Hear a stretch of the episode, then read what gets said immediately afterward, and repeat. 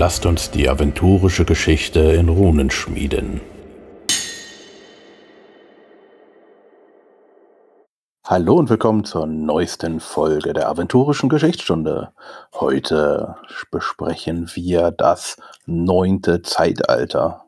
Und nachdem das achte ja so groß war, ähm, werden wir uns heute dem neunten widmen. Und wer wir sind, wir sind einmal der Raphael. Hallo Raphael. Hallo. Und der David. Hallo David. Hallo.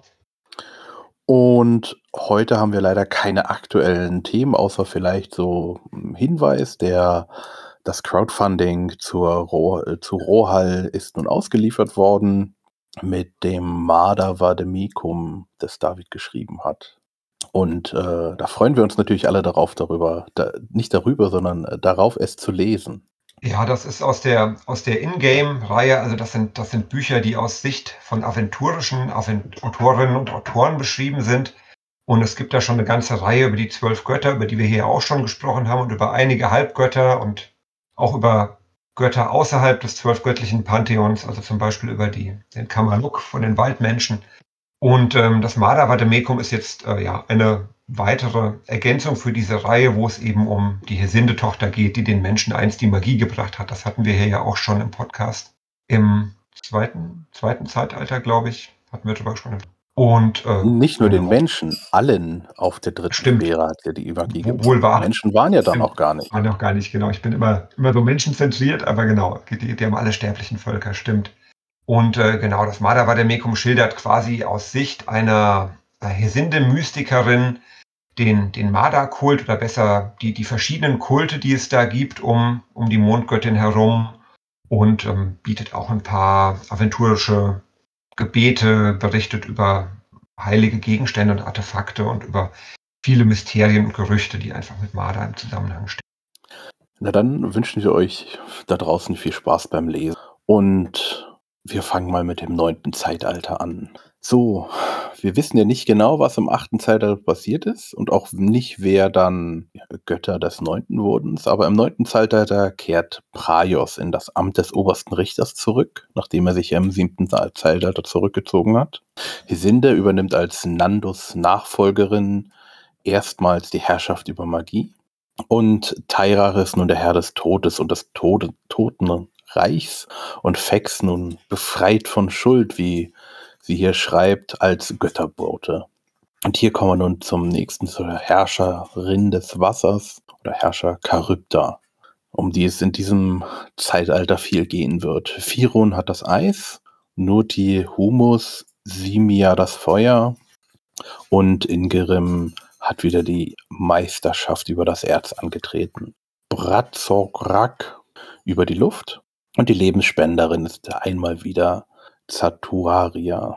Und ähm, Calvin sagt hier auch nochmal, sie nimmt jetzt zuerst die Schwertgeschwister äh, Mitrida und Rondra als zwei Wesen wahr. Bisher waren sie sich irgendwie so ähnlich, dass sie da keine Unterschiede gesehen hatte. Mitrida ist aber schon mehr ähm, Schild der Schöpfung, während Rondra sich als das Schwert entpuppt hat. Und Rondra hat auch etwas getan. Hier sagt sie, was Nandos vorgemacht hat. Sie hat ihre blinde Kampfeslust aus sich selbst herausgelöst und damit einen neuen Unsterblichen erschaffen. Den schwarzen Chor, der dann auch schnell selber zum Gott wird. Und seither streiten natürlich die Götter des Kampfes, besonders Rondra, Chor, Bratzrock, Shinxir und Mithrilda darum, wer die wahre Form des Kampfes und des Krieges für sich beanspruchen kann. Aber kommen wir von dem Götter, von Alveran, vom Göttersitz runter, die dritte Sphäre und tauchen diesmal gleich ab in die maritimen Gebiete. Was ist denn da los jetzt hier im neunten Zeitalter? Wie geht es denn los? Ja, wir, halt ein bisschen, zeitgleich. Magst du beginnen, Raphael? Ja, genau, äh, fange ich mal an. Äh, äh, es ist ehrlicherweise natürlich ein bisschen schwierig, wie es losgeht, weil wir nicht genau wissen, wie es achte geendet hat. Ne? Deswegen gibt es auch hier nur die Mutmaßungen, die Halven da äußert, dass sie sagt, naja, irgendwas muss da passiert sein, dass die an Land nicht so recht aus dem Quark kommen, also was, was immer im achten passiert ist, ähm, sodass einfach, das wird das, das, ähm, ja, das Zeitalter der maritimen Völker. Und was ich persönlich sehr spannend finde, ist, Ähm, da tauchen jetzt viele Namen auf, die werden wir später wieder sehen. Äh, äh, die kennt man auch heute, wenn man Schwarze Auge spielt. Neckar, Zeliten, Krakonia, Homeria. Die kann man ja durchaus begegnen in verschiedenen Abenteuern. Aber äh, hier werden auch wirklich ein paar Kreaturen angeteasert, die heute eher seltener sind. Klar, Seeschlangen gibt es auch immer, immer mal wieder. Ähm, äh, Wasserdrachen laufen schon deutlich seltener übers Land oder äh, übers Land sowieso nicht. Äh, kommt man gegen siebenköpfige Hydras werden als Kreaturen erwähnt. Das äh, hat man so auch nicht erlebt. Und äh, die prächtigen Riesenrochen, die sie in die Lüfte erheben können, ebenfalls. Also man hat tatsächlich damals eine sehr viel höhere maritime Vielfalt gehabt entweder als heute oder zumindest heute kriegt man sie nicht mit, weil man vielleicht gar nicht als Abenteurer so tief in die äh, in den Ozean ein, hereintauchen kann, ja. Ja, und, und so wenig wir über das achte Zeitalter als, als vergessenes Äon wissen, scheint es doch so zu sein, wie, wie wir es ja schon kennen vom, vom Ende jedes Zeitalters, dass das oft mit starken Umwälzungen und Verwüstungen einhergeht. Und ähm, Calvin berichtet eben, dass das wieder dazu geführt hat, dass eigentlich die an Land lebenden Völker so zerstreut und auch geschwächt sind, dass dort erstmal eigentlich kein, keine Völkerschaft so stark ist, dass sie sich durchsetzen kann, um irgendwie ein größeres ähm, überregionales Reich zu bilden. Und dass das mit ein Grund ist, warum eben diese Seevölker, die, die im und unter Wasser leben, erstarken, weil die offenbar weniger betroffen waren von den, von den letzten Umwälzungen und deswegen jetzt die Nase so ein Stück weit vorn haben. Ansonsten ist sicherlich, was wir, was uns heute über die gesamte, die gesamte Zeit begleiten wird, ist, äh, ähm, dass äh, Charybda sehr viel macht im äh, Zeitalter. Wir haben ja gerade schon gesagt, sie herrscht hier über das Wasser. Klar, in einem Zeitalter, wo es um äh, das Meer geht, ist vermutlich die Wassergöttin eine der größten, spielt eine der größten Rollen, ähm, aber sie ist auch, auch wirklich sehr, sehr aktiv dabei. Und einen Spoiler muss ich jetzt schon machen, ich habe das vor, vorhin schon mal vorgesprochen. Ich werde gleich einige Namen nicht aussprechen, weil ich nicht in der Lage bin, die ganzen exischen Namen auch nur einigermaßen adäquat rüberzubringen. Also vielleicht werde ich zwischendurch ein bisschen nuscheln und dann müsst ihr das einfach alles selber nachschlagen hinterher. Denn heute geht es tatsächlich um viele ja, exische Urvölker mit komplizierten Namen. Braucht man eine gespaltene Zunge, um sie korrekt aussprechen zu können. Genau. Ja, Charybda ist auch so ein bisschen, also ist wirklich schon so einer von den sehr erfahrenen Alvaran. Wir haben ja erlebt in den vergangenen Zeitaltern, dass es sehr viele Wechsel gab und Charybda ist tatsächlich eine, die die es geschafft hat, immer oben zu bleiben. Das heißt, von Anfang an durchgehend hat sie die Herrschaft über das Wasser. Und wir haben ja sonst in fast allen Funktionen und Positionen und Ämtern in Alvaran erlebt, dass es, also Prios war mal der Chef, dann war das wieder nicht mehr. Fex ist in Ungnade gefallen, jetzt ist er wieder aufgenommen worden. Charybda ist fast die einzige, die es geschafft hat, über die bisherigen acht Zeitalter tatsächlich im Amt zu bleiben und immer dieses Element Wasser unter ihrer Herrschaft zu haben, was sicher auch mit dazu beigetragen hat, dass sie eben im neunten Zeitalter dann so mächtig geworden ist und so einflussreich. Hm. Dann würde ich sagen, schauen wir uns erstmal an die großen Unterwasserreiche oder wollen wir schon mal sagen, was sie gemacht hat? Wir unter Wasser reichen vielleicht auch. Also äh, mhm. mir persönlich ist es immer am leichtesten, ehrlicherweise, äh, gerade wenn ich in solchen Büchern lese, wenn man so vertraute Sachen wiederfindet. Ja? Also Sachen, die man schon mal irgendwo in einem Abenteuer idealerweise begegnet ist, komme ich nachher auch an eine Stelle, äh, wenn wir da hinkommen, ähm, äh, wo ich mal eine gute Erinnerung habe. Und das ist eines der großen Unterwasserreiche, das ist nämlich Vajat. Da würde ich mal mit einsteigen vielleicht, weil äh, das hat man doch wenigstens, oder konnte man zumindest zuletzt auch in einigen Abenteuern äh, erleben. Ähm, äh, auch mal, ich glaube, es war in Bahamuts Ruf, ne, wo man auch äh, runtertauchen kann äh, und wenigstens ein bisschen was von dem alten Vaja sehen kann, was da übrig geblieben ist, kommen wir nachher zu. Aber es gibt eben tatsächlich jetzt, und das finde ich immer ganz spannend, die ersten Dinge, die man heute noch finden kann. David sagte vorhin, im, im dritten Zeitalter oder sowas hat, hat, hat Marder die, die äh, Magie den Sterblichen gebracht, das weiß man, aber aus dem dritten Zeitalter hat man nichts, was man heute ansonsten in Aventurien begegnen kann. Jetzt kommen wir langsam nah genug an die Jetztzeit heran und Vajat ist eben ein sehr großes Unterwasserreich, was ich meine im Südosten bei Südosten muss es gelegen haben, ne, vor, vor, der, äh, vor der Küste. Ähm, ähm, Südküste Aventuriens, genau, hier steht es auch bei und ja, es ist, ich glaube, das größte Reich damals auch gewesen, was auch wirklich lange überdauert hat, wo man auch heute noch relativ viel zu findet. Ich mache mal weiter, ihr unterbrecht mich, wenn ihr was sagen wollt. Ähm, wollen wir noch ganz kurz, ja. wie sehen denn Vajat aus? Also was sind das für Achso, äh, im Wesentlichen ist es ein äh, Leben dort Krakonier. Ähm, äh, Krakonier sind, ähm, jetzt muss, darf ich sie nicht verwechseln lassen, glaube ich, diese aufrechtgehenden Krötenwesen, wenn ich mich recht erinnere. Also nicht die ganz großen, das sind die Leviathanim, aber die etwa menschengroßen, ein bisschen kleiner, äh, ähm, aufrechtgehende Krötenwesen und ich vermute, dass natürlich noch diverse andere Kreaturen da gelebt haben, aber es gilt als Krakonia Reich zumindest war ja. Also die, die, die, mhm. hauptsächlich kommt man, kommt dort Krakonia vor.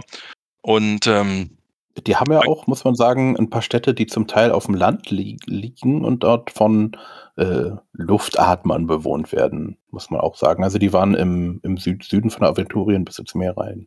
Mhm. Genau, da haben dann natürlich mehr äh, Echsenwesen halt gelebt, Achats und, und andere oder Vorgänger der, der ähm, also heute nicht mehr existente Echsenwesen. Achats kennen wir ja noch, aber damals gab es ja noch ein paar andere. Okay, wer sind die nächsten? Ja, dann gibt es als nächstes ist ja äh, Zilon aufgeführt. So, da kommt zumindest auch bei mir ist es, glaube ich, bin mir relativ sicher, dass ich nur in der Historia bisher über Zilon gestolpert bin und sonst keine andere Quelle. Ich weiß nicht, ob David gleich was ergänzen kann dazu. Ähm, Ziliten, na gut, das passt vom Namen her, haben in Zilon gewohnt. Die kennt man zumindest, weil die auch äh, schon in diversen Abenteuern aufgetaucht sind, wobei ich jetzt ehrlicherweise gerade kein Bild vor Augen habe von den Ziliten. Sind das diese mit diesen komischen breiten Ohren hätte ich fast gesagt. Äh, ja, also wie aufrechtgehende Molche. Also genau, ja, ja. Okay, ein sehr appetitlicher ja, Anblick, aber. Mhm. Ja. Genau. Ähm, und äh, ja, ähm, in, in äh, Zilon wird wohl ähm, ähm, ein Quallengott angebetet. Jetzt springe ich mal bei Namen drüber, äh, den man äh, tatsächlich als, äh, ja, wahrscheinlich eher eine, eine Abart oder ein, ein tatsächlich nur ähm, jemand ist, der, der quasi für den Namenlosen steht oder wie auch immer. Ähm, brauche ich auch keinen Namen zu nennen, das passt ganz gut. Ähm, äh, dann, dann gibt es dort Rochenkönige, denen man äh, folgt und ähm, das ist tatsächlich ein, ein aufstrebendes Reich, was aber, ich sag mal, eher isoliert auf dieses Zeitalter. Äh, ich finde den Namen gehen, also der Quallengott Ult Usu geht eigentlich noch wenn man das, das so ausspricht. Es gibt Schlimmere, ist richtig, ja. Aber ich, ja, der, der Rachenkönig, die, Ra die Rachenkönig heißt oh. Sisquishii oder so. Oder so. Besonders spannend, wenn man es am Spieltisch ausspricht und die Spieler schreiben dann jede ihre eigene Version ab mit dem, was sie verstanden ja. haben. Hinterher vergleicht man dann ein paar Wochen später die Abenteuernotizen und versucht noch zu schauen, wie, wie hängt das zusammen und spricht man gerade noch vom gleichen Gegner. Mhm. Oder, oder Forschungsobjekt äh, oder von unterschiedlichen mhm. Wesen. Genau, also über die Zeliten von Zilon kann man noch sagen, dass sie ähm, offenbar auch ja, mächtige Magier oder zumindest äh, magisch begabte Kreaturen sind, die zahlreiche Chimären erschaffen, ähm, aus, aus, aus Haien, Quallen, Seesternen, Kraken und anderen. Ähm, und äh, ja, und letzten Endes, da wird es dann, dann spannend, habe ich gerade schon mal vorweggezogen, ähm, genannt, erschaffen sie sogar eine Rasse, der man auch durchaus später noch häufiger begegnet, nämlich die Leviathanim als äh, drei, vier Schritt große, aufrechtgehende, äh, zaubermächtige äh, Echsenkämpfer, ähm, wirklich auch ein, ein, eher ein gefürchtetes Volk äh, der späteren Zeitalter, die wirklich von ja, sterblichen ähm, ähm, Personen hier erstmalig, also eine echte Rasse, die erschaffen wird, nicht von Göttern. Das glaube ich, auch wahrscheinlich jetzt eines der ersten Male, dass es passiert, wenn nicht überhaupt das erste Mal, ja. Ja, das sind auf jeden Fall eher so die, die Kreativen auch unter den Unterwasservölkern, die mhm. eben forschen und Dinge ausprobieren und, und immer danach streben, eben auch noch Neues zu, zu erlernen und zu, ähm, ja, sich zu verbessern. Okay, wen haben wir denn noch? Ja, wir haben noch ein Volk, über das wir aber eigentlich gar nicht so viel erfahren, weil es dann auch schon wieder verschwunden ist. Das sind die Weisen der Meere. Das scheint dann no nomadisch lebendes Volk zu sein, was quasi keinen festen Einflussbereich hat oder keine feste Hauptstadt, sondern ja, wie, wie Fischschwärme quasi durch die Meere zieht, mal hier, mal dort ist und auch ähm, in der Regel sich aus, aus Konflikten und, und ähm, ja, Parteistreitigkeiten heraushält, sondern eher eine neutrale Rolle einnimmt. Deswegen ähm, ja, gelten diese, diese Wesen als Ratgeber einerseits. Gleichzeitig sagt man auch, ihre Voraussagen seien oft so komplex und, und kryptisch, dass sie nur schwer zu entschlüsseln sind, wenn man nicht selber dem Volk angehört und über vertieftes Wissen verfügt. Und diese, diese, dieses nomadenhafte Leben gereicht ihnen eigentlich zum Vorteil, weil sie dadurch so ein bisschen der Situation entgehen, komplett ähm, ja, versklavt oder unterdrückt zu werden. Das heißt, es werden dann zwar einige, einige Schwärme dieses Volkes von anderen Seevölkern oder eben von mächtigen Wasserdrachen ähm, geraten unter deren Kontrolle, andere aber eben entgehen dem dadurch, dass sie keinen festen Ort haben, wo sie, wo sie ansässig sind. Ja gut, zu den Wasserdrachen kommen wir dann nochmal extra. Genau, und äh, was interessant ist eben, es haben sich erste große Wasserreiche ge bildet, aber ähm, das reicht irgendwann nicht mehr, zumindest Charybda nicht mehr, offenbar den anderen auch. Da, du hattest vorhin schon mal angesprochen, äh, es gibt ja auch einzelne Städte in den, also Oberflächenstädte, ähm, äh, auch in den Wasserreichen und ähm, irgendwann, äh, als es, der Meeresgrund aufgeteilt ist, sage ich mal so, ähm, äh, beginnt dann tatsächlich auch eine, eine größere Landnahme noch. Ne? Also tatsächlich, dass die erstmal natürlich flussaufwärts in, in, in die ähm, in, in, die Länder hereinströmen. Ja, gut, aber dann, ähm, so, bevor wir jetzt zu der Landnahme kommen, oh, sorry, jetzt haben wir ja. die größten, ähm, ja, die größten Reiche sozusagen. Jetzt müssen wir erst nochmal über Charybda sprechen. Charybda hat nämlich gedacht, jetzt ist meine Chance. Und ähm, sie wird hier, ja, äh, eine, die, die Blütezeit dieser Völker, die jetzt anbricht, möchte sie als nutzen, um ihre eigene Person und ihren Einfluss unter den Göttern auszubauen. Und ähm, sie sendet den Meeresdrachen Visionen und Träume, in denen sie sie auffordert, sich wieder zu Anführern aller Völker des Meeres zu machen. Und diese Visionen von ihr sind so eindringlich, dass eine erhebliche Zahl der Drachen zu den Krakonidiern, Krakoniern, Zeliten und anderen Völkern ziehen und ja, sie mit einbruchsvollen Machtbeweisen dazu bringt, sich ihnen zu unterwerfen. Und nun äh, vereinen die Drachen sozusagen auch mehrere kleine Schwärme zu großen und mächtigen Reichen, auch nach dem Vorbild der Drachenreiche im dritten Zeitalter. Und so ist eigentlich keiner vor ihnen sicher. Außer natürlich ähm, die Weisen der Meere, die weit draußen waren und umherziehen. Und die Drachen lassen auch neue prächtige unterirdische äh, Städte errichten, ähm, lehren den Untertanen dann auch Nutztiere zu züchten. Riesige Krabben, vielarmige Kraken, ähm, habt ihr auch schon gesagt, die Zylonen haben sich da gerade hervorgetan.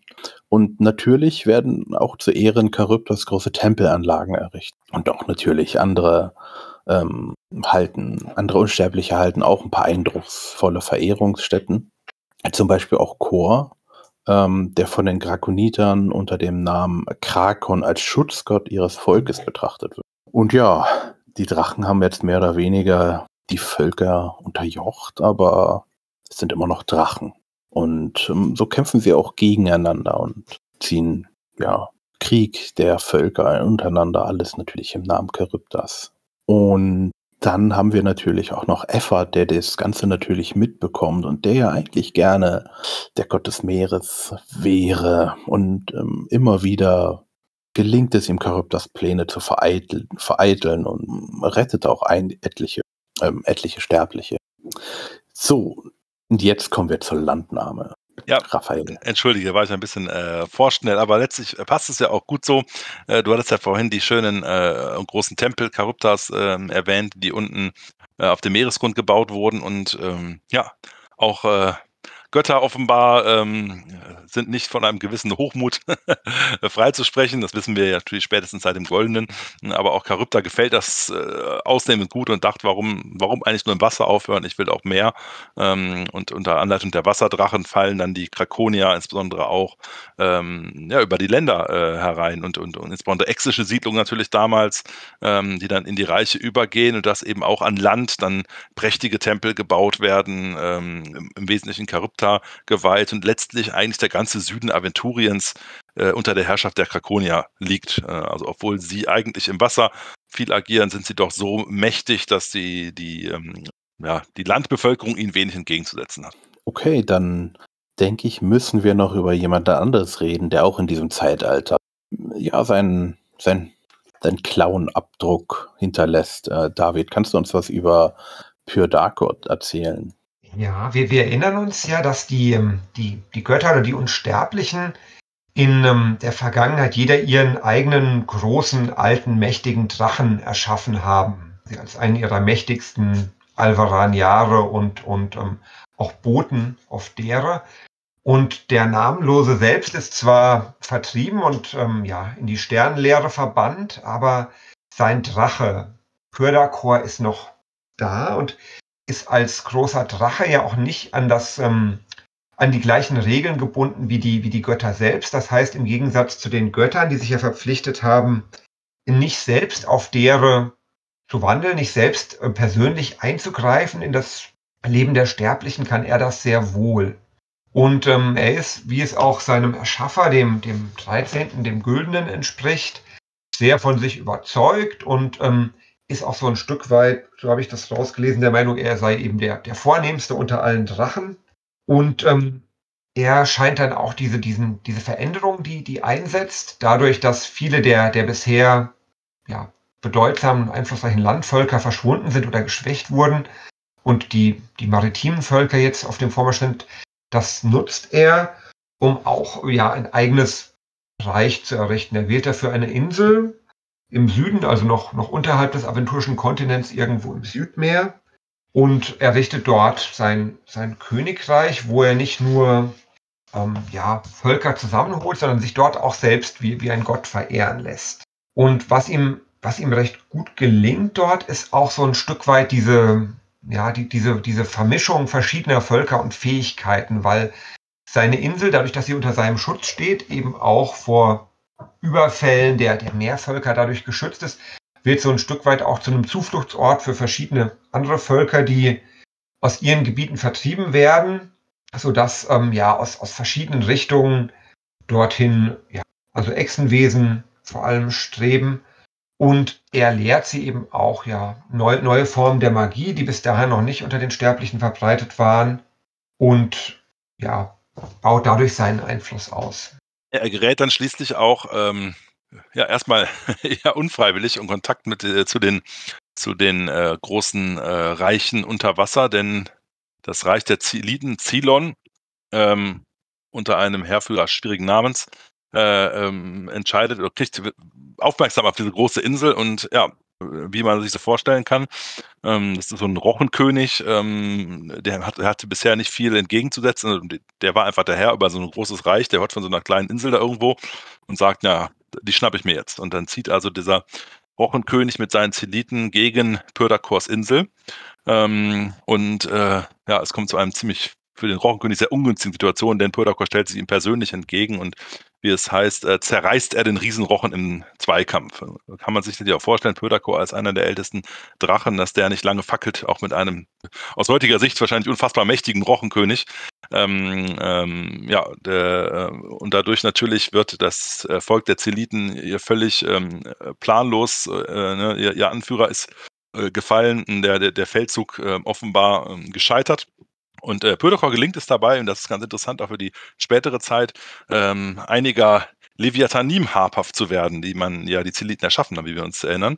Ähm, und äh, er erkennt ein gewisses Potenzial in diesen großen äh, Wesen, bietet ihnen ihre Freiheit und sogar ehrenvolle Ämter an, wenn sie sich ihm anschließen, worauf sich sehr viele einlassen. Und ich denke, im nächsten Zeitalter werden wir ein bisschen mehr mit den Leviathanim zu tun haben, die dann jetzt eben als die neue Kriegerkaste werden, die für Pödakor arbeitet.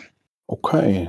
Er hat die Celine, also die, die, Namen sind echt toll.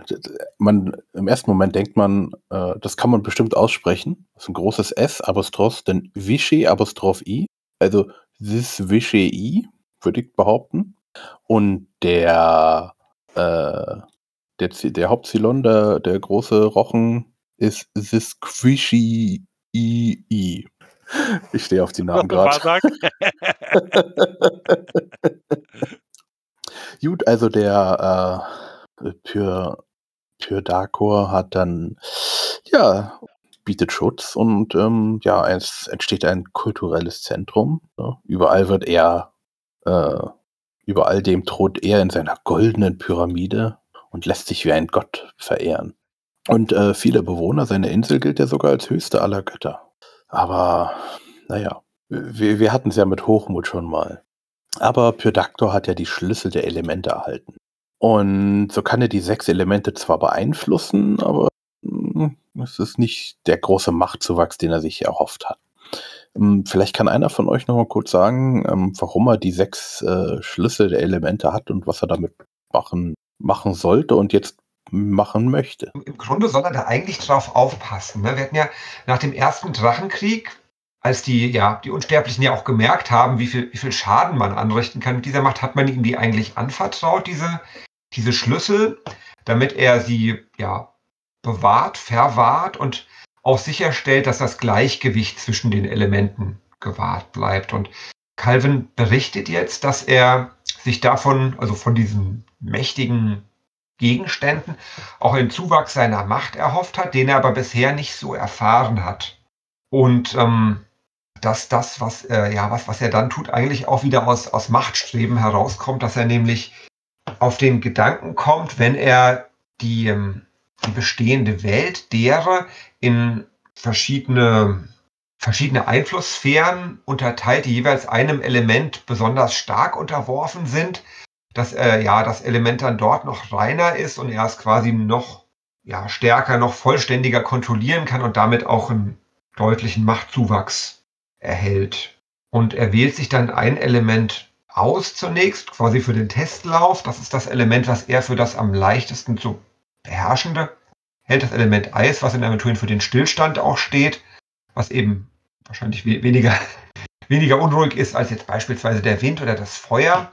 Und gleichzeitig wählt er sich auch eine Region aus, die relativ abgelegen ist, weil er ja ähm, berücksichtigen muss, dass die anderen Unsterblichen wahrscheinlich nur bedingt begeistert sind, wenn er sich irgendeine Gegend aussucht, wo das ähm, von ihnen bevorzugte Volk lebt und dann dort mit seinen elementaren Experimenten beginnt. Deswegen wählt er sich den, den hohen Norden aus und ähm, beginnt dann dort in einem umfangreichen Ritual. Also Calvin berichtet, das dauert quasi nicht irgendwie Stunden oder Tage, sondern viel, viel, viel länger.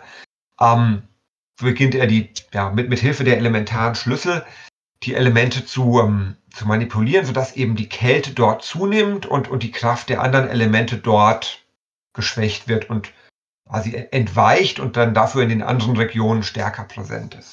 Genau, tatsächlich äh, hat er zwar, wie es heißt, ja mehrere Zeitalter daran gearbeitet an diesem Plan. Ähm, also Hunderttausende, vielleicht Millionen Jahre, wer weiß, wie viele das sind am Ende des Tages, aber auch selbst wenn alte Drachen so lange planen, klappt nicht immer alles. Ähm, das eine ist äh, sicherlich, dass es einige Folgen auftreten, die, die er so nicht vorhergesehen hat. Ja, ähm, ähm, also tatsächlich, das Eis bindet da einfach sehr viel Wasser, die, die, äh, der Meeresspiegel verschiebt sich dadurch. Einige der größeren Unterwasserstädte, die man vorhin genannt hat, ähm, die vielleicht vorher nur knapp unter der Wasseroberfläche gebaut waren, sind es plötzlich teilweise an Land. Ähm, und ähm, es entstehen tatsächlich dadurch plötzlich Jahreszeiten, wie, wie es hier bei Halven heißt, vorher nicht existiert haben. Ähm, und ähm, ja, das, was wir, was wir heute so kennen, weil wir es ja auch von der Erde her kennen, also je weiter im Norden man ist, umso kälter wird es im Winter.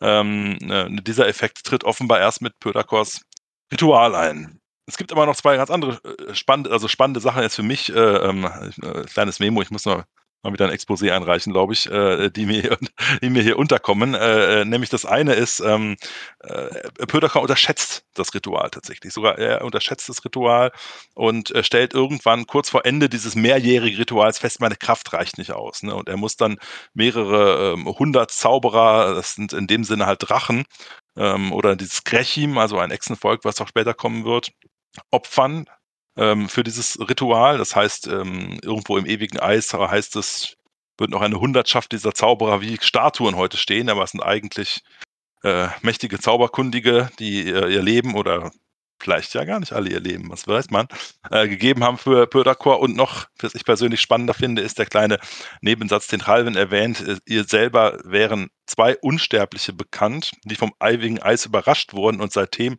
unter einem frostigen Panzer in einem kühlen Schlaf verfallen sind. Also irgendwo im ewigen Eis zwei nicht näher genannte Unsterbliche, die äh, ja seit vielen 10.000 Jahren darauf warten, dass sie vielleicht wieder eingreifen können. Also tatsächlich hier liegen schon erste spannende Sachen, äh, die gar nicht so weit weg sind. Ähm, ja, unter Eis ist sehr spannend, stelle ich mal wieder fest. ja, und natürlich, ähm, wir erinnern uns, äh, Pyrdakor ist geschaffen vom Güldenen und tja, die viele Götter und doch Unsterbliche sind nicht unbedingt erfreut, sondern eher erzürnt haben natürlich Erinnerungen an die Alleingänge seines Chefs. Und äh, auch Charybda wettert äh, mit der Energie einer Springflut gegen die Anmaßung, aber irgendwie insgeheim ist sie ja gar nicht so unzufrieden mit der Auswirkung, weil jetzt sind die anderen Götter abgelenkt. Ausgenommen Effert. Der hat es äh, geschafft, seinen alten Kampfgefährten Firun dazu zu bringen, einige Gattungen von wasserlebenden Kreaturen gegen den eisigen Griff immun zu machen. Genau, die Götter, wie du gerade selber sagst, ähm, einige sind sehr sauer und, und protestieren laut ähm, ähm, und, und, fordern eine Bestrafung des Drachen. Und jetzt hatten wir ja ganz eingangs, ich glaube, David, du hattest gesagt, äh, wir haben wieder einen obersten Richter, Praios, wie wir ihn kennen. Und ähm, ja, der muss schließlich den Streit schlichten oder zumindest äh, entscheiden und tatsächlich hält er fest, Pödakor hat gegen keine Abmachung verstoßen, hat nicht gegen Kars Regeln gefrevelt, also kann er nicht bestraft werden. Ja. Allerdings sagt er, man muss wieder dafür sorgen, dass Pödakors Macht nicht übermäßig anwachse und deswegen bestimmt er, dass Firun auch die neuen Eisregionen kontrollieren und beherrschen soll. Jetzt kommen wir an eine Stelle, ehrlicherweise, vielleicht können wir die auch hier mal diskutieren, die ist mir nicht ganz schlüssig beim auch mehrfache Durchlesen nicht. Äh, es heißt, gut, hat Pyrrho gerade das ewige Eis geschaffen, äh, kann es auch beherrschen, aber die Regionen unterstehen einem anderen Unsterblichen, was ihn nicht sehr erfreut. Jetzt kann ich mir nur vorstellen, dass regeltechnisch Pöderkorn eine Doppel-20 auf Klugheit gewürfelt hat, wenn er geglaubt hat, dass er äh, von irgendjemandem auserkoren werden könne, diese Region später zu beherrschen. Äh, also äh, irgendwie, ähm, ich meine, das kann, er kann ja sich nicht vorstellen, äh, ich mache hier mal was auf meine eigene Tour und die Götter werden mir da schon den Norden schenken. Also entweder ich gehe mal von der Doppel-20 aus oder ich verstehe die Passage nicht richtig, David. Ich weiß nicht, wie du siehst. Ja, ich bei mir auch. Also ich, ich finde, das hat sowas, ne, also hat ja eigentlich schon sowas von, von, von so Schöpfungsmythen, ne? Also wir erklären die Jahreszeiten, wir erklären, warum es im Norden kalt ist und wir erklären, warum manche Fische im eisigen Wasser überleben können und andere nicht. Das, das ähm, also finde ich einerseits total reizvoll, ne, dass, dass wir das in Aventurien haben, dass quasi die, ähm, ja, Dinge, die wir uns mit modernen Naturgesetzen erklären und damit auch sehr nüchtern sind und sehr wenig äh, mythisch und irgendwie fantasievoll, dass, dass dafür hier andere Erklärungen geliefert werden. Teilweise finde ich aber auch manche äh, ja, manche Begründungen so ein bisschen nicht nachvollziehbar. Auch jetzt das mit, ich könnte mir höchstens vorstellen, dass Pöderkor vielleicht dachte, es fällt doch nicht so sehr auf, weil er ja extra diese abgelegene mhm. Region gewählt hat. Und er hat ja zumindest diese Auswirkungen auf die anderen Regionen nicht vorhergesehen. Das heißt, wenn, wenn seine Elementarmanipulation nicht ähm, auch die anderen Gebiete so stark beeinflusst hätte, indem es dort die Fruchtbarkeit gesteigert hat oder die Temperaturen erhöht hätte oder ja, dass das Wasser gebunden hätte, sodass eben der, der Wasserspiegel sinkt. Vielleicht hätten dann tatsächlich die anderen Unsterblichen nicht so schnell oder nicht so stark bemerkt, was er da tut. Vielleicht hat er darauf spekuliert, aber ja, so, so ganz 100% schlüssig ist es nicht. Mhm. So, jetzt, äh, wir kriegen hier gerade eine, eine, ein, ein, technisches Problem mitgeteilt. David ist nur noch zu zweit, aber wir machen einfach mal weiter und äh, äh schauen mal, die Technik wieder mitspielt. Die Aufzeichnung scheint zu funktionieren. Das heißt, äh, gucken wir mal, was noch passiert. Äh, jetzt nämlich, äh, äh David, ich hatte vorhin an ein, zwei Stellen äh, Jahreszahlen reingebracht. Das sind ein paar hunderttausend oder Millionen, wie auch immer. Aber jetzt plötzlich kommen wir zum ersten Mal äh, an ein Ereignis, was wir datieren können. Ja? Ähm, ne? und zwar, ja, den, ich glaube, ja, es ist der älteste Kalender, den es in Aventurien gibt. Magst du da ein bisschen was zu ausführen? Gern, gern. Das, das finde ich nämlich auch, also finde ich auch was sehr Reizvolles, dass man nämlich sagt, ja, die, wer hat es erfunden? nicht die Menschen, nicht die Elfen, nicht die Zwerge, es sind die Orks in diesem Fall, die äh, als erste einen, einen Mondkalender entwickelt haben, den sie auch äh, fleißig gepflegt haben über Jahrzehntausende, sodass man tatsächlich mit Hilfe des orkischen Mondkalenders, wenn die Orks den immer richtig gezählt haben, zurückdatieren kann und sagen kann, dass äh, ungefähr vor, vor 36.000 Jahren oder 36.000 Jahre, eigentlich sind es sogar 37.000 Jahre, 36.000 Jahre vor Bosbarans Fall, die, ähm, die Orks als, als neues Volk erschaffen wurden von, von Brazorak, der, ähm, ja, sie wohl auch so ein bisschen als Gegenentwurf sich vorgestellt hat zu den maritimen Völkern, auch zu den geschuppten Echsenwesen, als ähm, ja, ein, ein, ein Volk, das seinem, seinem eigenen Wesen auch entspricht, mutig und robust, wehrhaft und rau, kriegerisch.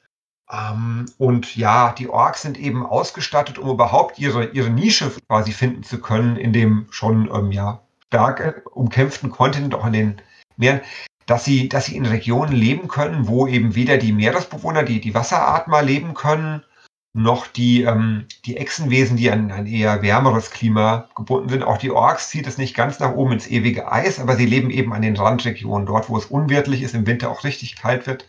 Daher haben sie auch den, den namensgebenden Pelz, also als Schwarzpelze und sind eben mit einem, ja, mit einem sehr robusten, mit einer sehr robusten Gesundheit geschlagen, sodass sie auch in unwirtlichen Gebieten überleben können, mit den, mit den dort lebenden wilden Tieren zurechtkommen und dann ja anfangen können, eben auch als kulturschaffendes Volk noch vor, vor Menschen, vor den Menschen äh, ja ihr, ihre ersten Reiche zu errichten.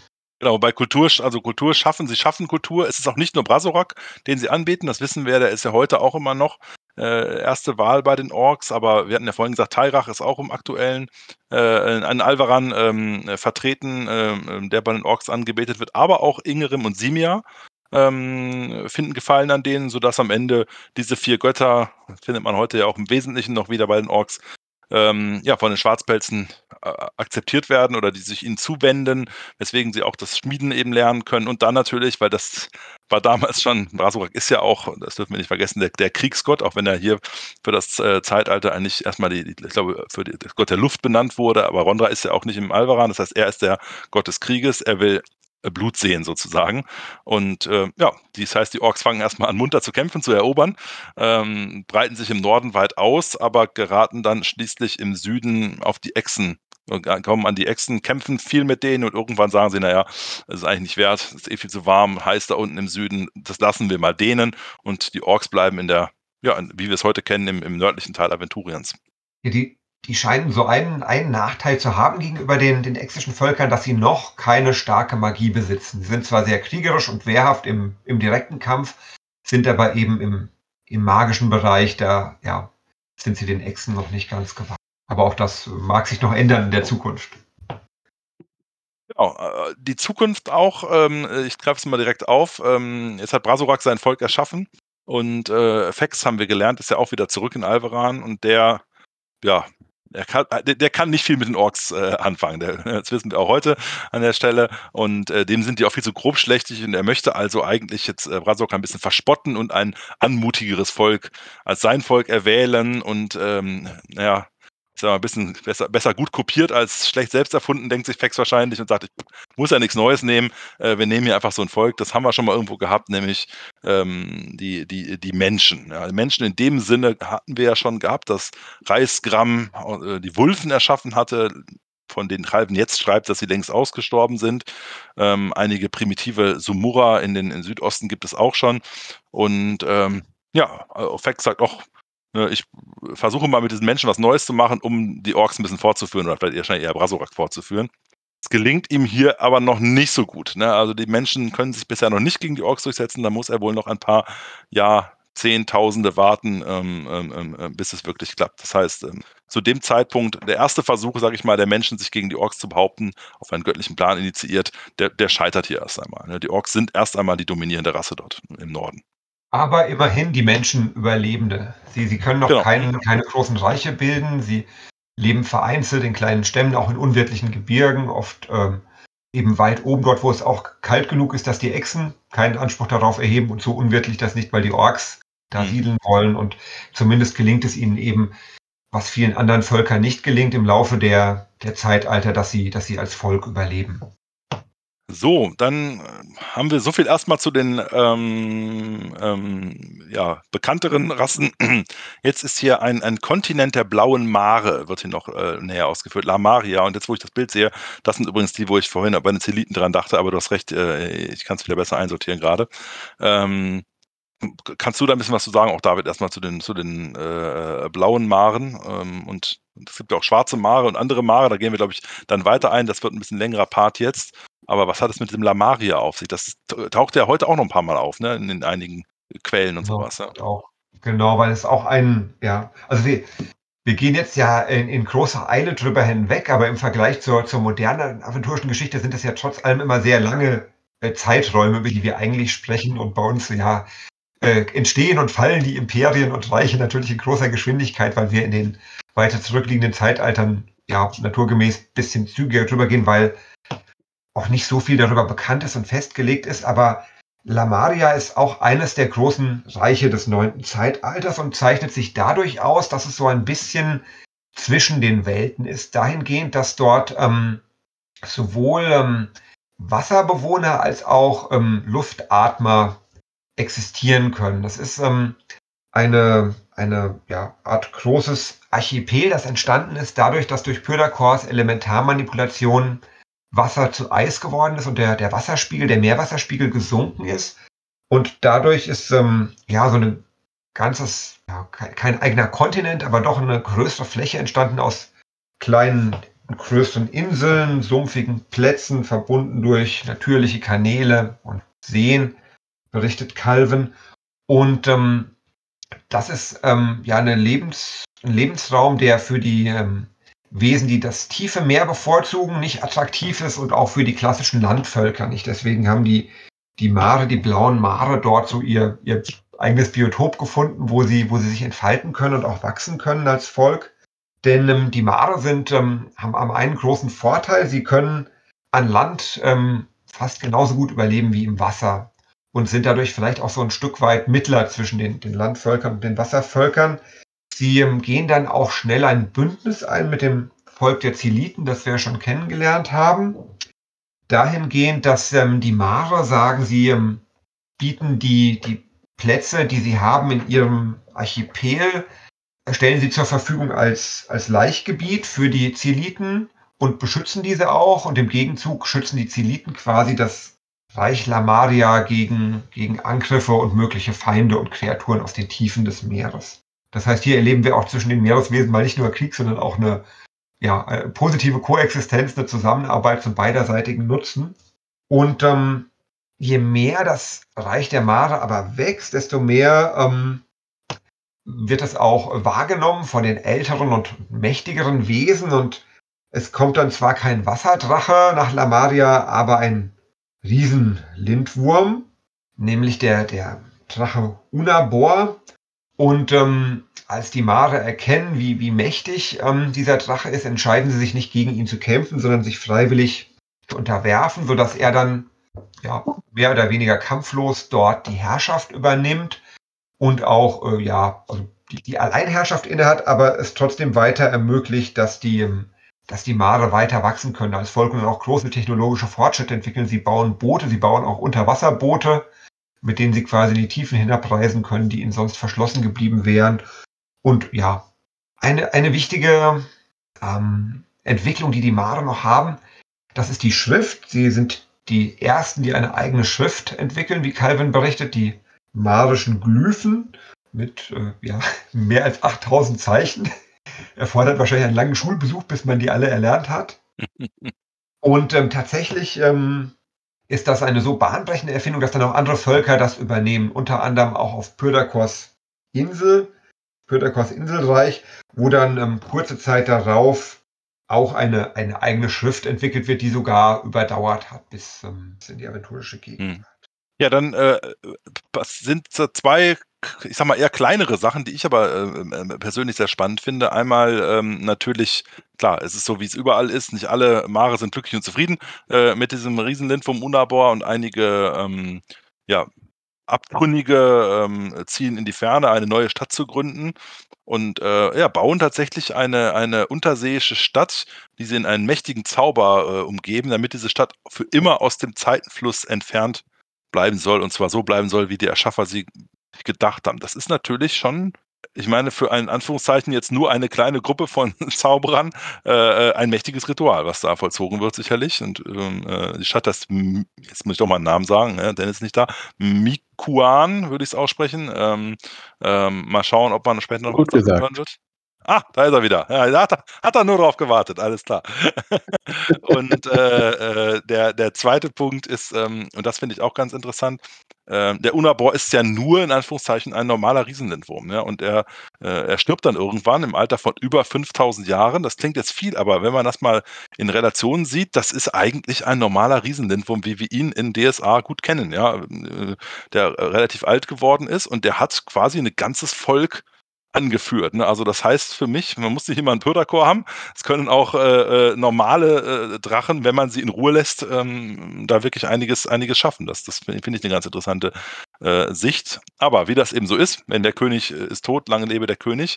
Äh, kaum ist Unabor ähm, verstorben, beanspruchen andere das für sich. Ähm, ein, ein, sein, sein Sohn Alamar und seine, wenn ich es richtig sehe, Enkelin äh, äh, Marima, sind äh, zwei Riesenlindwürmer vermutlich dann auch, die aber völlig unterschiedliche Meinungen haben. Und so kommt es relativ bald zum Bruch und zum Streit. Ähm, äh, äh die Gefolgsleute jeweils von Marima ähm, und, und, und Alama haben ja völlig andere Sichten. Marima verlässt mit ihren Gefolgsleuten, wie viele immer das sein mögen, ähm, äh, das eigentliche Lamaria und ja, die, die, die, schöne Hochkultur, die man gerade erst so aufgebaut hat, droht also ein bisschen ja, wieder zu zerbrechen. Und zwar, was hier interessant ist, tatsächlich dieser der Streit heißt es auch, äh, ähm, ähm, über, über Jahrtausende hinweg äh, herrscht er auch lange über den, das Leben dieser beiden äh, ähm, Drachen, die irgendwann versterben, bleibt trotzdem dieser, dieser Zwist bestehen. Äh, ich habe mal eine blöde Frage. Ich habe jetzt da, mein Rechner ist ja gerade äh, nicht erreichbar mit DSL, deswegen bin ich jetzt nur mit dem Handy drin. Ähm, waren das nicht Rochen? So Riesenrochen? Oder täusche ich mich da? Nein, die äh, Mare sind keine Rochen, ne? Ah, okay. Ich dachte, da kam der Riesenroche, äh, Rochen und hat denen praktisch gesagt, hier, ich bin der neue Überführer und wir bieten jetzt Charakter an. Aber äh, vielleicht habe ich jetzt auch gerade die. Kann das sein, dass sind die denn? Die Zeliten ja, genau, das waren Zeliten. Ja. Ah ja, okay, sorry. Okay, dann habe ich nichts gesagt. Alles klar. Ähm, Genau, wir haben noch ein zweites Mar-Volk, äh, die schwarzen Mare, die äh, im ewigen, äh, die, die von Pythagors Eis überrascht werden. Ähm, und ähm, ja, jetzt muss ich gerade mal, äh, David, bist du da Firmen? Sind das die Mare, die oben im, im ehernen Schwert wohnen, denen man heute noch zwischendurch begegnen kann? Oder, äh, das, oder sind es die nicht? Weiß ich nee, gar nicht. Ich glaube, die sind tatsächlich ausgestorben, die Schwarzen. Also es gibt, die, ich glaube, die okay. im ehernen Schwert, das sind die Nachfahren der blauen Mare, genau okay. wie die mhm. so auch. Und ich meine, auch auf der Madagaskar-Kette gibt es heute auch noch blaue Mare. Aber die, die Schwarzen, die sind so ein bisschen mysteriös. Also man weiß nicht genau, wie sind sie entstanden. Und es gibt auch keine mehr und es gibt diese, ihre Hinterlassenschaften. Aber es ist so ein bisschen, das hinterlässt sehr viel weiße Flecken für den, für den Spielleiter, sich vielleicht eigene Dinge auszudenken. Ja.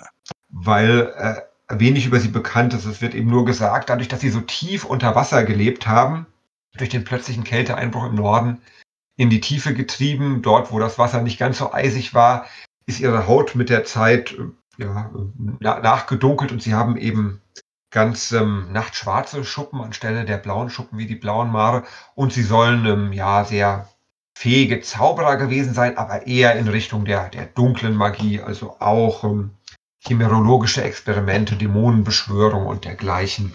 Und dann, ja, sind sie verschwunden irgendwann. Jetzt äh, zieht Lamaria ja ähm, plötzlich andere Interessen äh, auf sich. Ne? Und zwar äh, beginnen die eigentlich ein Stück damit, dass wir jetzt endlich mal wieder äh, weg von den kleinen äh, Streitereien äh, ähm, auf, auf Dere kommen und mal schauen, was die Götter so treiben. Und ähm, Effat hat sich ja bisher relativ zurückgehalten in diesem Zeitalter. Ähm, ähm, stand sehr in Charybdas äh, Schatten und ähm, ja, ich, das ist auch nochmal ein wichtiger Hinweis hier, glaube ich, den wir, äh, aus, aus dem Band, den man mitnehmen soll. Charybda war damals extrem mächtig und eben deutlich mächtiger als Effert. Ähm, und äh, ja, Effert will das so nicht stehen lassen allerdings. Und ähm, hat ja auch gemerkt, dass Charybda nicht, nicht nur die ganz gute ist, sage ich mal so. Natürlich hat sie, ich sag mal, die Ablenkung von Pyrdakor nutzen können, dass es nicht generell so stark aufgefallen ist, aber ähm, Effert möchte jetzt ja wieder seinen Teil des Kuchens abhaben, so will ich es mal formulieren. Ähm, und ja, da geht er, ich, ich, darf ich erzählen ein bisschen was, du greifst einfach ein sozusagen. Ähm, der, äh, ja, Effert hat ja immer schon, ich sag mal, der Unterschied zwischen Effert und Charybda, wenn man es so einfach halten will, ist ja, Charybda ist so mehr für die Tiefseekreaturen und Effert hat sich ja mehr an den, ja auch an den Oberflächenbewohnern, die ins Wasser hingezogen fühlen, äh, ähm, sich denen zugewandt gefühlt. Ähm, und ähm, jetzt habe ich leider ein bisschen den Faden verloren, aber äh, versuche gerade mal, genau, jetzt weiß ich, wo ich hin wollte. Ähm, so, Effert versucht also jetzt ein bisschen wieder die Kontrolle äh, zu gewinnen und sucht sich einen Ort aus, wo er oder ähm, ja ein bisschen stärker äh, eingreifen könnte. Und das ist eben Lamaria. Da wollte ich gerade darauf zurückkommen. Ähm, und insbesondere ist interessant, dass Effert hier nicht alleine vorgeht, sondern auch mit Numinoru eine Gottheit an seiner Seite hat mit der er sich auch nicht immer gut versteht, will ich es mal formulieren, aber hier hat man eher so ein bisschen, ne, der Feind meines Feindes ist mein Freund äh, äh gefühlt mhm. in der Dreierbeziehung äh, äh Effert, Numinoru und Charybda. Und ähm, ja, es gelingt ihm auch, äh, zahlreiche andere Götter, die schon immer irgendwie ein bisschen enger und auch vielleicht heute noch enger mit Effert stehen, äh, ähm, dazu zu gewinnen. Ähm, hier sind Firun und Ingerem genannt, aber eben auch Hesinde. Ähm, und Hesinde sagt dann, schicke jetzt mal ein paar meiner alberen Jahre nach Lamaria, um da unseren Einfluss äh, stärker geltend zu machen. Ne? Und was dann damit passiert ist tatsächlich, dann kommen wir auch langsam, äh, biegen wir auf die äh, Zielgerade in Richtung der heutigen Echsen-Rassen äh, äh ein. Ähm, äh, diese Alvaraniare bringen denen die Macht der Kristallomantie bei. Und da sind wir auch jetzt, also wir haben gerade die Orks erwähnt, die kennen wir von heute. Die Kristallomantie ist was, was wir heute immer noch erleben bei den Echsen. Also hier wird der Grundstein gelegt für das, was wir in den nächsten Zeitaltern erleben, also sehen werden. Ja, Schließlich ist es dann äh, so, dass die, ähm, ja, diese lamarischen Zauberer durch diese Macht der Kristallomantie ähm, sehr mächtig werden und sogar Seeschlangen unter ihren Willen zwingen können und wollen jetzt damit ja, sich befreien gegen, gegen Wasserdrachen, gegen Charybdas Statthalter. Ähm, und ja, sie, sie schütteln am Ende des Tages ähm, äh, äh ja, die, die, ihre, ihre Joch ab. Ähm, sie überraschen einige Drachen. Ähm, es gibt Revolten auf Lamaria und ähm, genau, die, die, die, die Städte der Drachen fallen schließlich ähm, und es, ja, es herrscht Krieg in Lamaria. Und bald nicht mehr nur dort. genau, ja. Genau, bald nicht mehr nur dort, sondern es, es verbreitet sich quasi die, die Rebellion. Das ist fast wie bei Star Wars. Die Rebellion breitet sich aus und findet überall äh, weitere unter den, den jüngeren Völkern, die die ja, Kontrolle durch die, durch die Drachen nicht mehr hinnehmen wollen. Und es geht auch einher wieder mit, mit schon großen Verwüstungen. Das heißt, das Wasser der Meere kochte durch Magieeinwirkungen und es wird berichtet von der gewaltigen Kraft der Seeungeheuer, die gegeneinander kämpfen, dadurch, dass es eben den Lamariern auch gelungen ist, mächtige Seekreaturen, zum Beispiel die Seeschlangen, unter ihre Kontrolle zu bringen. Vulkane brechen aus, Erdbeben erschüttern den Meeresboden und ähm, nicht nur die Meerbewohner, Meeresbewohner spüren das, sondern die Auswirkungen in Form von, ähm, ja, zum Beispiel Flutwellen, die bis an die Küsten heranreichende, dezimieren wieder einmal auch die, die Land- oder zumindest die Küstenbewohner. Das heißt, es ist, ja, deutet sich schon was an. Das nächste Kammerkorteon kommt in Sicht. Es wird wieder, werden wieder wilde Verwüstungen auf dem aventurischen Kontinent gestartet. Und äh, ich finde es ja sehr interessant, die armen Leute, ne, die erst am, äh, am Meer gewohnt haben. Jetzt hat sich das Meer zurückgezogen durch das Eis. Dann pilgern sie wieder Richtung Meer und was kommt? Das Meer haut ihn voll auf den Deckel. Ja. Blöd gelaufen, also. Lieber im Landesinneren leben, ne? genau. Und, und, und, was den Drachen, also den, den kontrollierenden Drachen im Auftrag Charybdis auch wohl eben zum Verhängnis wird, ist ihre, ihre Wesensart, dass sie eben Einzelkämpfer sind und zu sehr in ihrem Konkurrenzdenken gefangen sind und es nicht schaffen, sich, ähm, ja, sich zusammenzuraufen, zusammenzuarbeiten, eine geeinte Verteidigung aufzustellen, sondern sich eher gegenseitig die Schuld geben für Misserfolge, so heißt es, und dann einer nach dem anderen bekämpft und am Ende auch besiegt werden und auch, auch getötet werden. Viele der, der Wasserdrachen finden ihr Ende in dieser Zeit und ja, Charybda sieht alles, was sie sich eigentlich aufgebaut hat, nun ähm, ja in der Gefahr verloren zu gehen. Ja, und dabei macht sie das, was äh, ähm, Effert quasi, ja, es heißt dir, was Effert längst kommen sah wenn man jetzt ein bisschen böse ist, kann man ja auch sagen, hat das Effort vielleicht provoziert, sogar an der Stelle. Ähm, äh, sie macht das, was äh, der Goldene äh, früher auch schon mal tat und sagt, ich brauche Hilfe, unter den Göttern finde ich sie nicht. Also wende ich mich an die siebte Sphäre und sie reißt dann einige äh, Pforten des Grauens auf, wie wir sie heute äh, nennen würden. Und das wissen wir auch, dass heute noch in Aventuren da einige unter Wasser liegen. Ähm, und dann kommen eben ja die dämonischen, riesenhaften Kraken, giftige Quallen, die baumartigen Archen, mit denen wir auch seit einigen Jahren wieder äh, äh, ja, gesegnet sind, hätte ich fast gesagt, falsches Wort, ne, die uns plagen. Aber ähm, ja, äh, Charybda ruft dämonische Kreaturen zu Hilfe. Ähm, genau. Ja, und dann wiederholt sich die Geschichte. Also man sagt ja immer, Geschichte wiederholt sich, aber die Geschichte wiederholt sich äh, sogar in den einzelnen Zeitaltern oder mhm. mit denen. Ja, also es gibt wieder ähm, Dämonen und Risse. Und äh, ja, wie heißt es so schön? Es gibt volles Fund aufs Maul. Genau, zuerst die, einmal ist Kar David, bitte du. Ich wollte nur ergänzen, also die Ausmaße werden auch wieder sehr gigantisch beschrieben. Es sind diese riesigen Kreaturen mit gewaltigen Tentakeln und Scheren und Mäulern, sodass man das Gefühl hat, die, die armen sterblichen Völker, die alle so etwa annähernd menschengroß sind, geraten wieder so ein bisschen zwischen die Mühlsteine. Ja, Genau, und wo, wo es äh, ähm, natürlich Charybda besonders äh, äh, schlecht gelaunt ist, ist eben Lamaria. Das ist ja quasi der Ort, wo ihr, ihr Niedergang anfing, wo die Revolte ausbrach. Ähm, und äh, ja, die, die Mare sind es, die irgendwie die, das, der Fokus für ihren Zorn geworden sind. Und ja, ihre dämonischen Kämpfer überrennen ähm, äh, Lamaria, verheeren das Land, das wirklich nur ein verseuchtes Stück Land, was eher der siebten Sphäre gleicht, übrig bleibt. Das Volk der Mare wird fast vollständig ausgerottet. Ähm, nur einige wenige können sich retten. Äh, aus ihnen wird, wie David vorhin schon sagte, werden später die Risso werden. Ähm, und sie ziehen sich an verschiedenste äh, Winkel der Welt zurück. Ähm, und ähm, ja, Effert schließlich ist es, der sagt, wir müssen wir Einhalt gebieten, dann in der dritten Sphäre nicht geduldet werden und dann greifen die Götter ein und dann wird es noch einmal schlimmer, in Anführungszeichen. Ähm, äh, Praios lässt Lamaria austrocknen, dass alle geschuppten Wesen dort verdorren. Äh, Ingerim lässt die Erde erbeben, Vulkane ähm, flüssiges Gestein ausspeien, die Unheiligtümer werden dadurch zerstört. Und äh, ja, Effert wühlt die Meeresfluten auf, bis ganz Lamaria im, im Meer versinkt man spricht in den, es heißt hier in den Legenden spricht man vom Jahr der großen Fluten. Das ist natürlich mal die Frage, wer diese Legenden noch überliefern kann. Äh, Menschen werden es noch nicht gewesen sein, aber es ist tatsächlich ähm, wohl ja, das, was wir heute fürchten, ne, die, die Sturmflut, die Havena hat äh, niedergehen lassen, äh, ist wahrscheinlich nicht mal eine, eine minimale Randnotiz gegen das, was damals äh, äh passierte.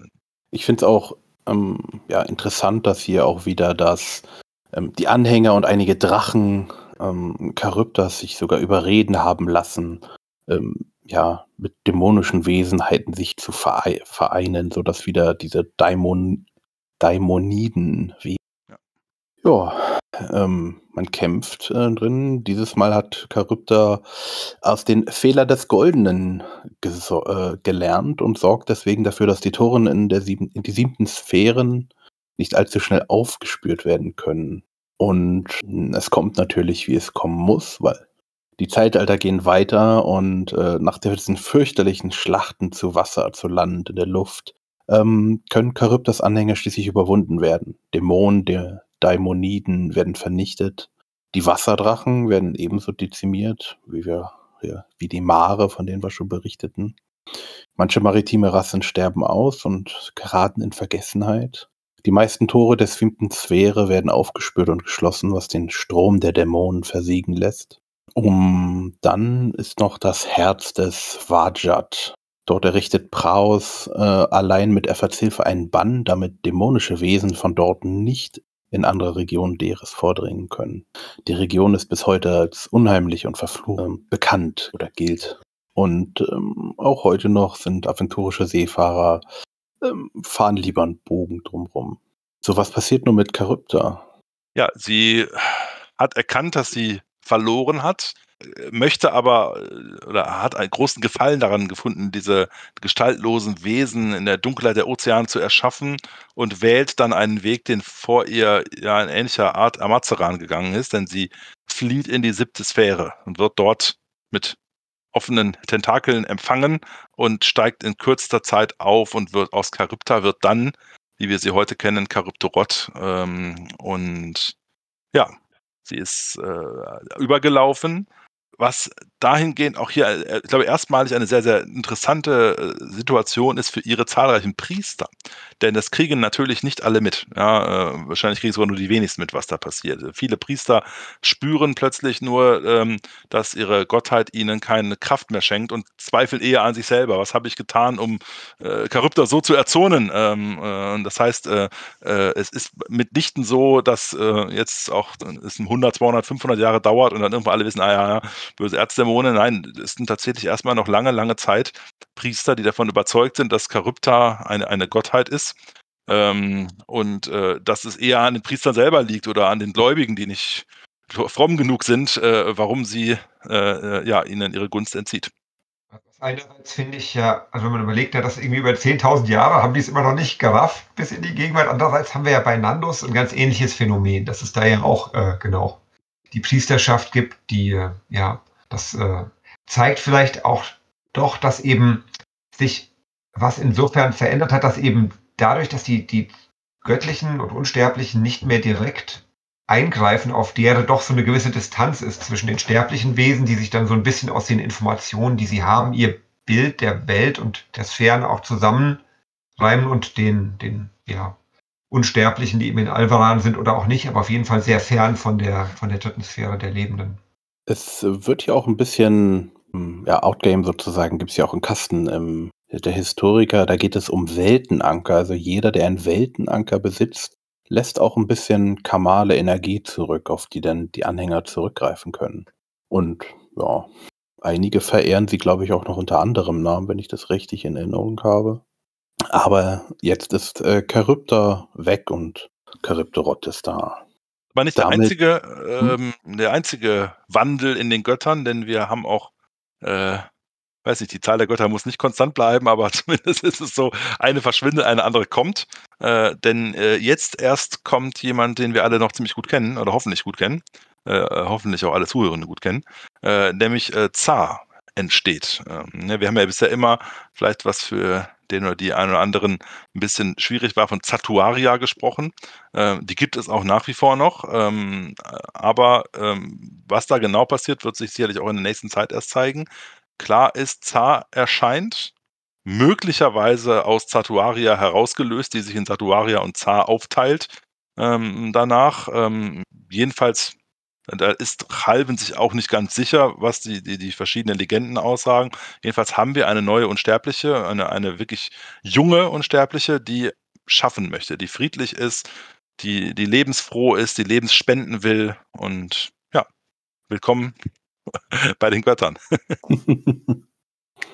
ja, und der ist ja. auch direkt gelingt, auf Anhieb einen der begehrten zwölf Plätze in Alvaran zu erringen.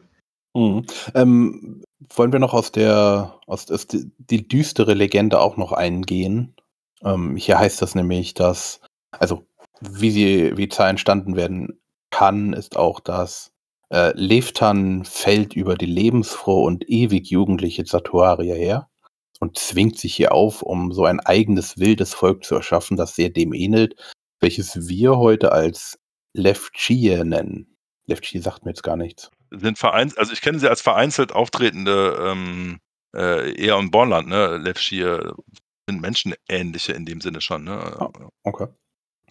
Nun, ähm, Satuaria ist angewidert und verletzt und ähm, sie zieht sich in sich selbst zurück, um schließlich die drastische Entscheidung zu treffen, um ihre unschuldige und freundliche Sicht auf der auf die Welt zu behalten, sammelt sie alle Leidenschaft und all den Hass von Leftans Wüten der ihr hinterlassen hat und vereint ihn mit dem Drang, die Schöpfung zu, bewahr zu bewahren und spaltet sich, spaltet ihn von sich ab. So wird aus Zatoaria die junge Göttin Zar, die als heitere Lebensspenderin nach Alvaran einzieht, und die ewig grimmende Wanderin Zatura, Zatura die einige aus Dera als Satuaria, die Tochter de, der Erdriesen Sumo, kennen. Aber wie heißt es hier so schön, wie sich das aber nun genau zugetragen hat, wissen wohl nur die Götter. Gut, das Verschwinden Charybdas hat wieder das Ende des Zeitalters eingeleitet und im zehnten Zeitalter werden die Plätze neu vergeben. K hat, ähm, weil er sich in Ks Augen lange bewährt hat, wieder der oberste Berichter bestimmt. Praios. Hm? Praios. Was habe ich gesagt? Du hast K gesagt. äh, äh, ja, also Praios wird, Praios hat sich in Ks Augen lange bewährt und wird deswegen zum obersten Richter bestimmt. Wer sind denn die anderen? Ja, es ist, äh, wenn, man, wenn man überlegt, wir sind ja jetzt nicht mehr so weit weg vom 11. Zeitalter und die, die Zwölfe in Alvaran sind trotzdem noch nicht ganz die Zwölfe, die der äh, ja, mittelaventurische Mensch als solche vermutet. Zu zwei Dritteln haben wir schon die, die vertrauten Gestalten. Wir haben eben Praios Hesinde als Beraterin des obersten Richters und Herrscherin über die Magie. Wir haben Fex, der wieder Götterbote, Götterbote und, und der Unruhestifter sein darf.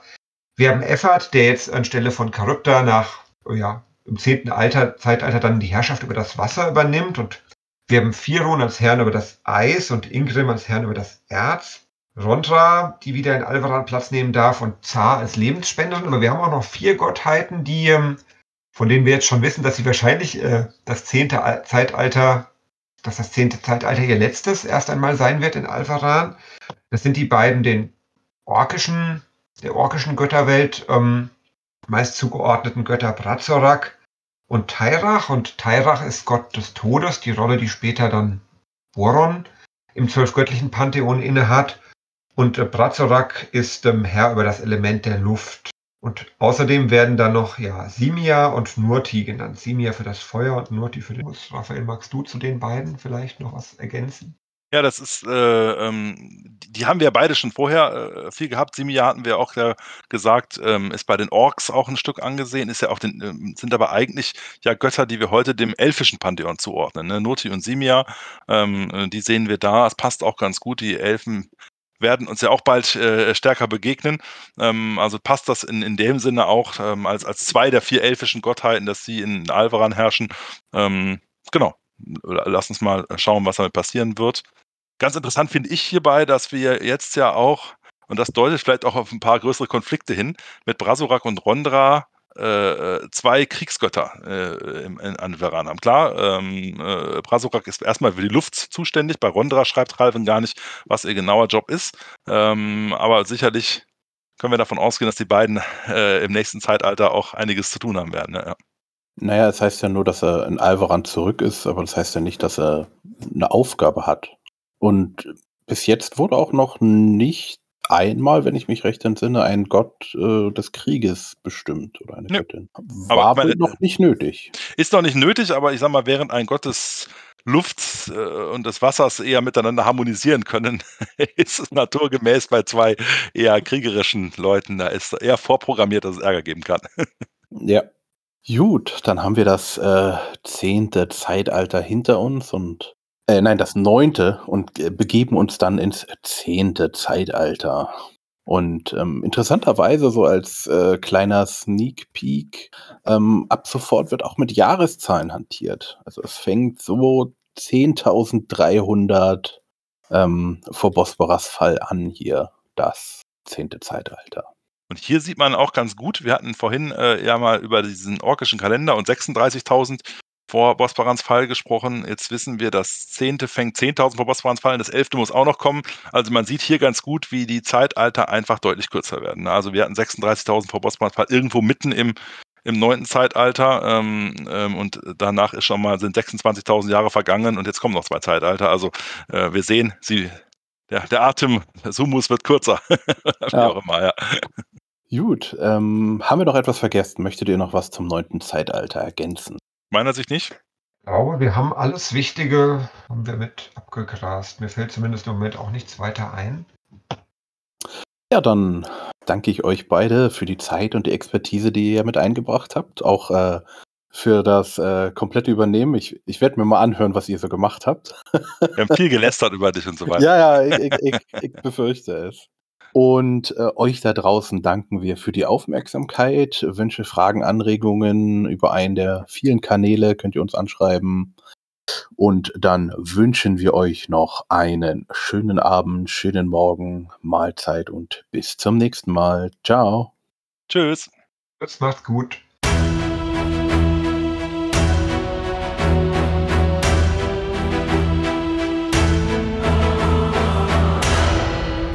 Nun sind die Runen geschmiedet.